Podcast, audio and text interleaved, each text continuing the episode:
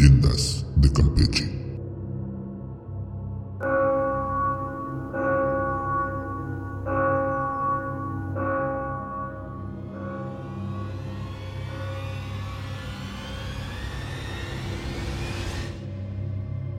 La bruja del morro.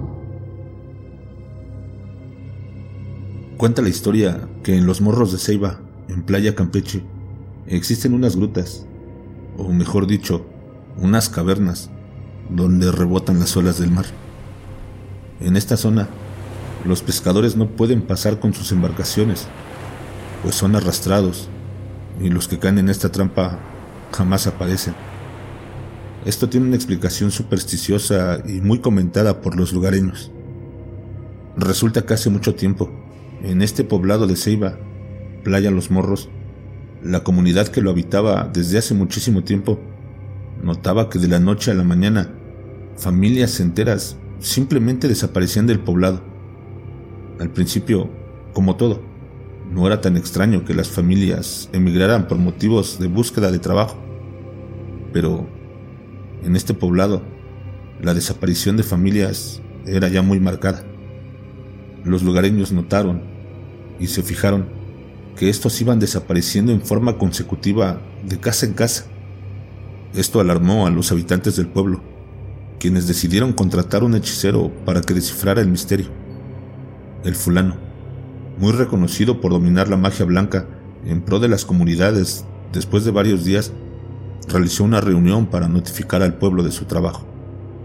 Sorprendió a los pueblerinos cuando éste les dijo que las familias que desaparecían sin dejar rastro era a razón de que el pueblo era visitado por un ser maligno con apariencia humana, la cual devoraba a toda la familia. De esta manera, no dejaba sospecha alguna.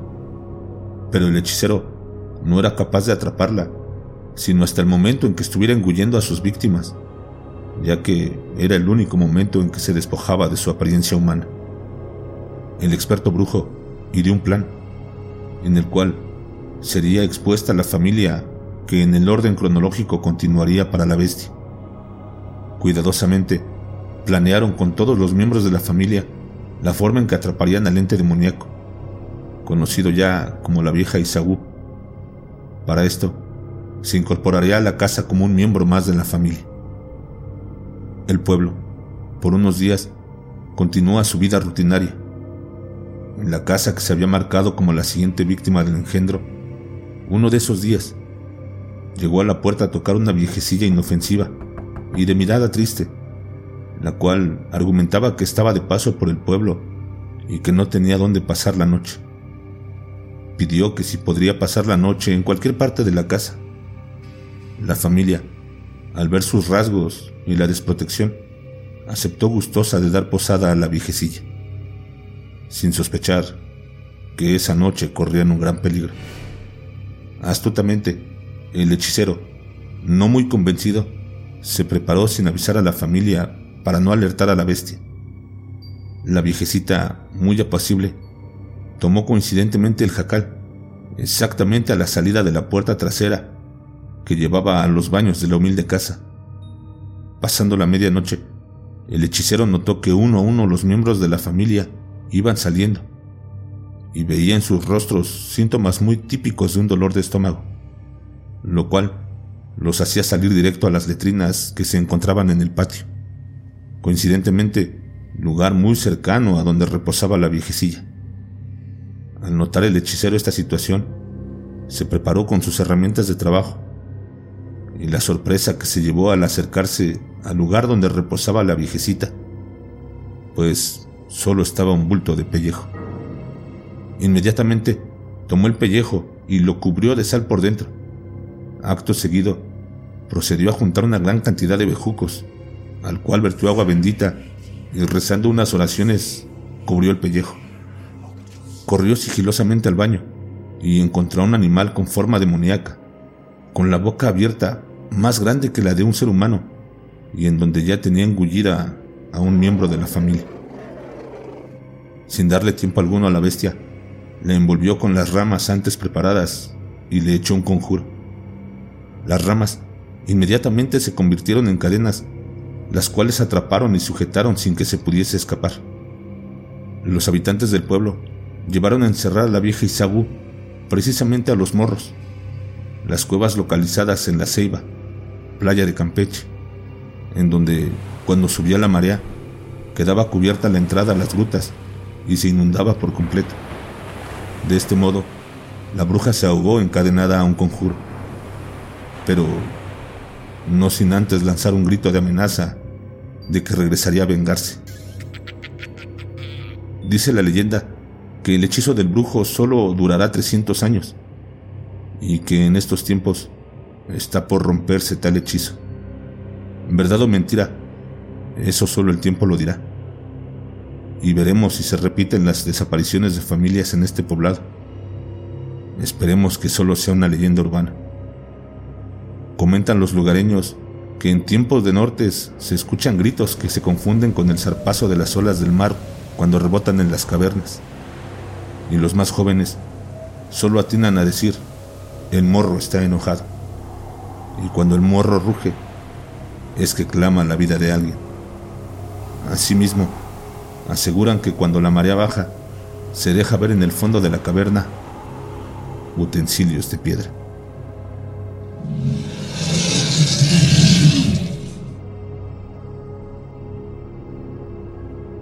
Canancol.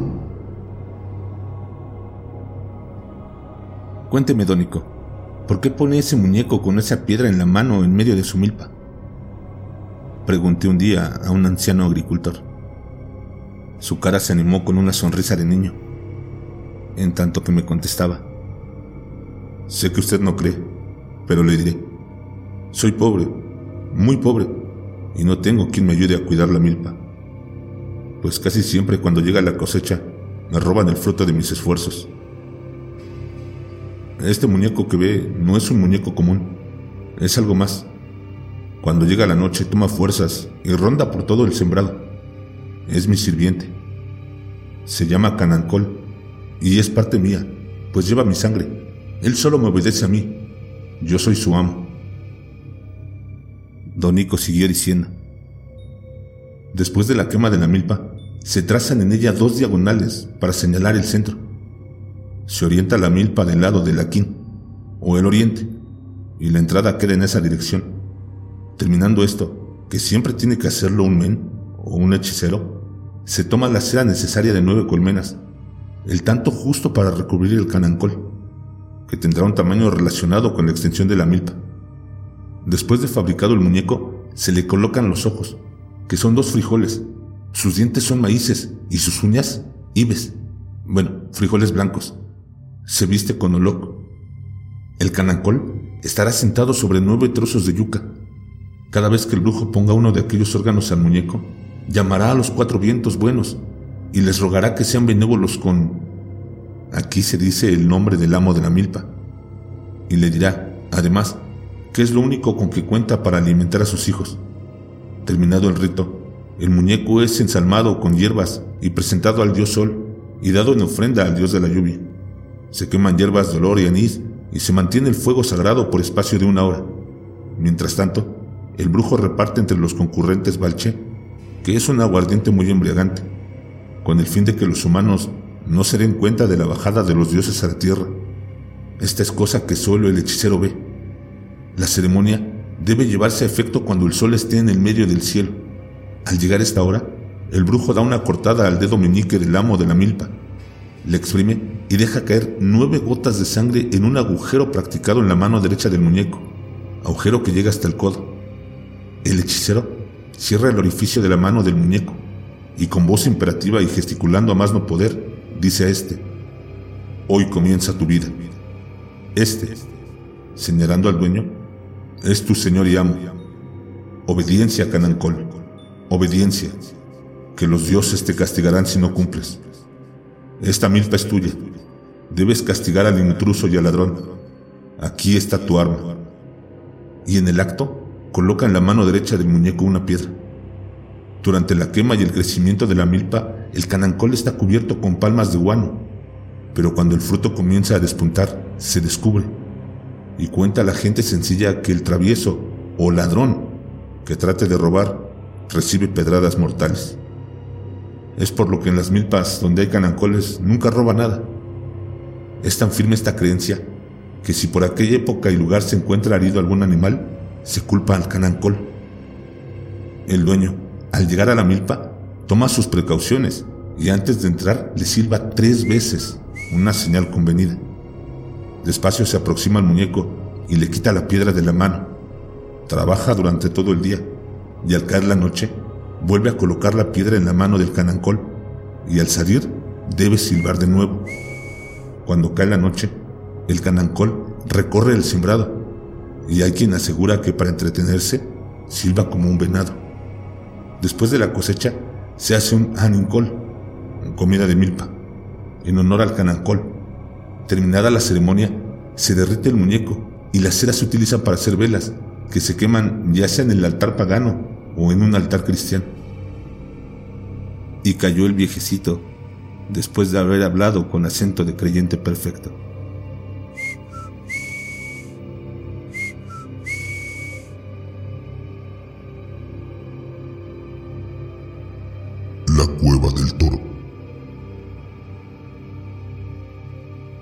Cuando la campana de la iglesia cercana daba la oración de la tarde, nadie, nadie, por tan valiente que fuera, se atrevía a pasar por aquel lugar. Y si lo hacía, era por suma necesidad. Por ningún motivo volvía la cabeza para mirar la cueva que se encontraba en la mayor obscuridad.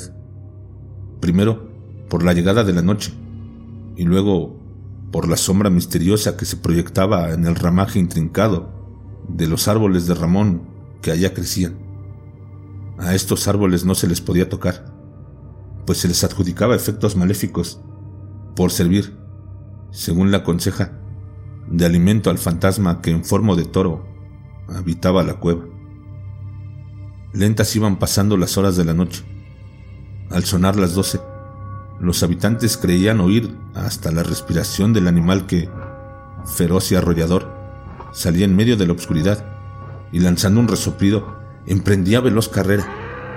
Algunas veces hacia los fuertes donde retaba con su bravura a los soldados que, aterrados, disparaban sus armas de fuego sobre el fantasma taurino. Esto ponía más colérico al animal, que arremetía con furia a la muralla. Tal vez el miedo y la influencia de la leyenda hacía ver cosas de maravilla a los soldados de guardia. El fantasma, dando la espalda, se marchaba camino a la ciudad y antes de que comenzara la aurora, retornaba a su cueva. Infeliz del mortal que encontrara a su paso, o moría de una embestida, o moría de puro miedo. Otras veces, al sonar las doce, el toro salía de su cueva como de costumbre y atravesando una parte de la ciudad, iba a detenerse en un lugar escogido por él, en la cruz que formaban cuatro calles. El toro cortaba su carrera, bramaba y rascaba la tierra. Era cuando se producía el milagro. El animal tomaba forma humana y mágicamente alzaba el vuelo y entraba en las casas donde dormían, llenas de paz, las bellas mujeres campechanas. Al aproximarse a alguna alcoba, casi siempre de la joven más hermosa, la puerta se abría como por arte de magia, y desde el umbral contemplaba a la bella que dormía plácidamente. Entonces, el intruso decía unas palabras cabalísticas acompañadas de signos. La durmiente, cual si soñara, abría los ojos y la presencia del caballero no le causaba ninguna sorpresa ni miedo, sino que se sentía en un dulce despertar el opulente y galante caballero le cantaba su belleza y le ofrecía amor a la joven, ordenándole al fin que a la noche siguiente la esperaba en la entrada de la cueva, a las doce de la noche. Después de besar amorosamente la mano de la bella y envolverse en su capa color almendra, salía por la puerta por donde había entrado para ir al crucero de las cuatro calles y pegando un fuerte taconazo en la tierra, recobraba la figura de cuadrúpedo bramador, lanzándose a todo correr por las calles. Llegaba a su casa antes de que le sorprendiera la mañana. Al amanecer, la joven se sentía feliz. Había soñado con un príncipe azul, de gallarda figura y modales refinados, de bellos ojos azules y cabellos de oro. La joven acariciaba la idea durante todo el día, y más de una de ellas contaron a sus nanas su sueño de felicidad. La noche iba llegando, y la idea en el cerebro de la muchacha se hacía realidad. Me ordenó, iré, no iré, sí, iré. Y tomando una resolución, se ponía ante el espejo engalanándose con su mejor traje y joyas, y envolviéndose en una capa de seda, salía furtivamente de la casa, burlando la vigilancia de sus padres y los criados. En el cruce de las calles próximas a la cueva, ahí se encontraba el galán, que al ver aproximarse a la joven, salía a su encuentro. Su sombrero de pluma barría la tierra y abriendo la capa color almendra, cubría el cuerpo de la joven para perderse ambos en la oscuridad de la cueva. Nadie volvía a saber de ellos. Como es natural, a la mañana siguiente se notaba la ausencia de la muchacha de la casa paterna y comenzaba la investigación. Casi siempre, los madrugadores eran los que daban las noticias, pues se encontraban en el cruce de las calles próximas a la cueva del toro la capa de la joven que rodaba por el viento. Él fue, el fantasma, el maldito toro. Este se había llevado a la muchacha más bella, y la indignación crecía en los campechanos, y el miedo se apoderaba de las muchachas del lugar. ¿Cómo acabar con el fantasma? Las cruces y las oraciones no lograban nada. Ponerse en su presencia era peligroso. Alguien ideó ahogarlo, haciendo que cuando llegara el tiempo de lluvias, todas las aguas fueran a dar a las cuevas y así obligarlo a salir de día o condenarlo a perecer ahogado. Trabajaron con ahínco. El agua que purifica acabará con el toro. Las lluvias comenzaron y casi se inundó la ciudad. Las aguas a torrentes iban a arrojarse a la cueva. Los campechanos esperaban, pero nada. El toro no salió. Locos de desesperación, por temor a que sus hijas fueran las siguientes víctimas, se agruparon y juraron velar junto al lugar. Y una buena noche, cuando el personaje de la leyenda abría su capa de color almendra para envolver a su víctima, los valientes campechanos se precipitaron sobre él, armados de cruces y objetos contrarios a los diablos. Santiguándose, dispararon sus armas de fuego sobre el fantasma, el que, sin hacer el menor caso, se aproximó a la boca de la cueva. Ahí sacó un filoso puñal y cortó el pecho de la joven, sacándole el corazón. La sangre tiñó de rojo el cuerpo de la niña y el fantasma no se fue, haciendo retroceder a los valientes. La aurora se aproximaba y el fantasma no se movía del lugar. Cuando la luz llegó, ante los espantados ojos de los campechanos, se presentaba un corpulento árbol de mamey colorado, en lugar del corpulento fantasma. Es un árbol que existe hasta hoy en la entrada de la cueva del toro, en el barrio de San Román. De este árbol pendía una fruta de cáscaras color almendra. No tuvieron miedo los campechanos y bajando la fruta del árbol la partieron. Era roja en su interior y su semilla era negra. Era el corazón del toro.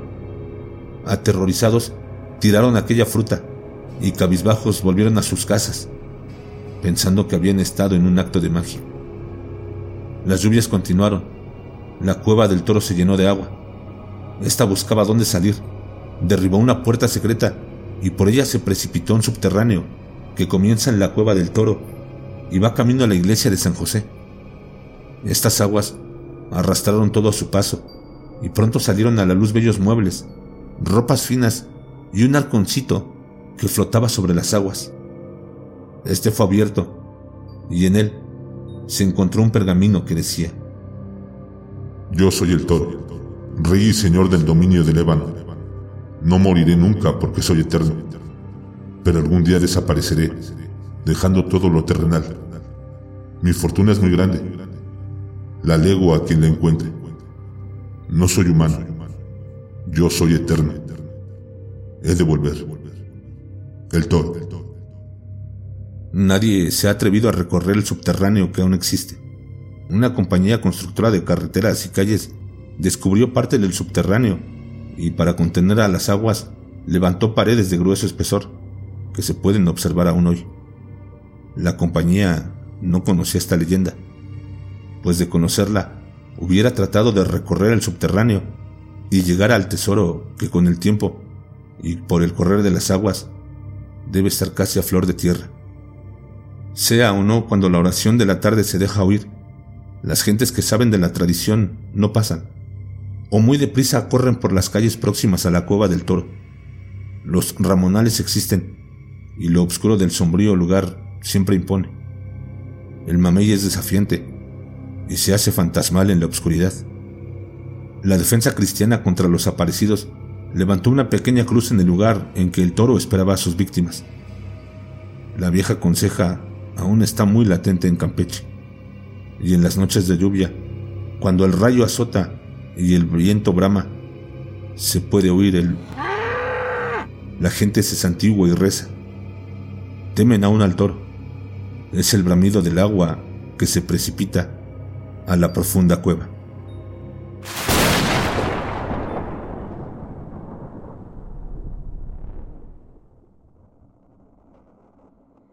Muchas gracias por llegar al final del episodio.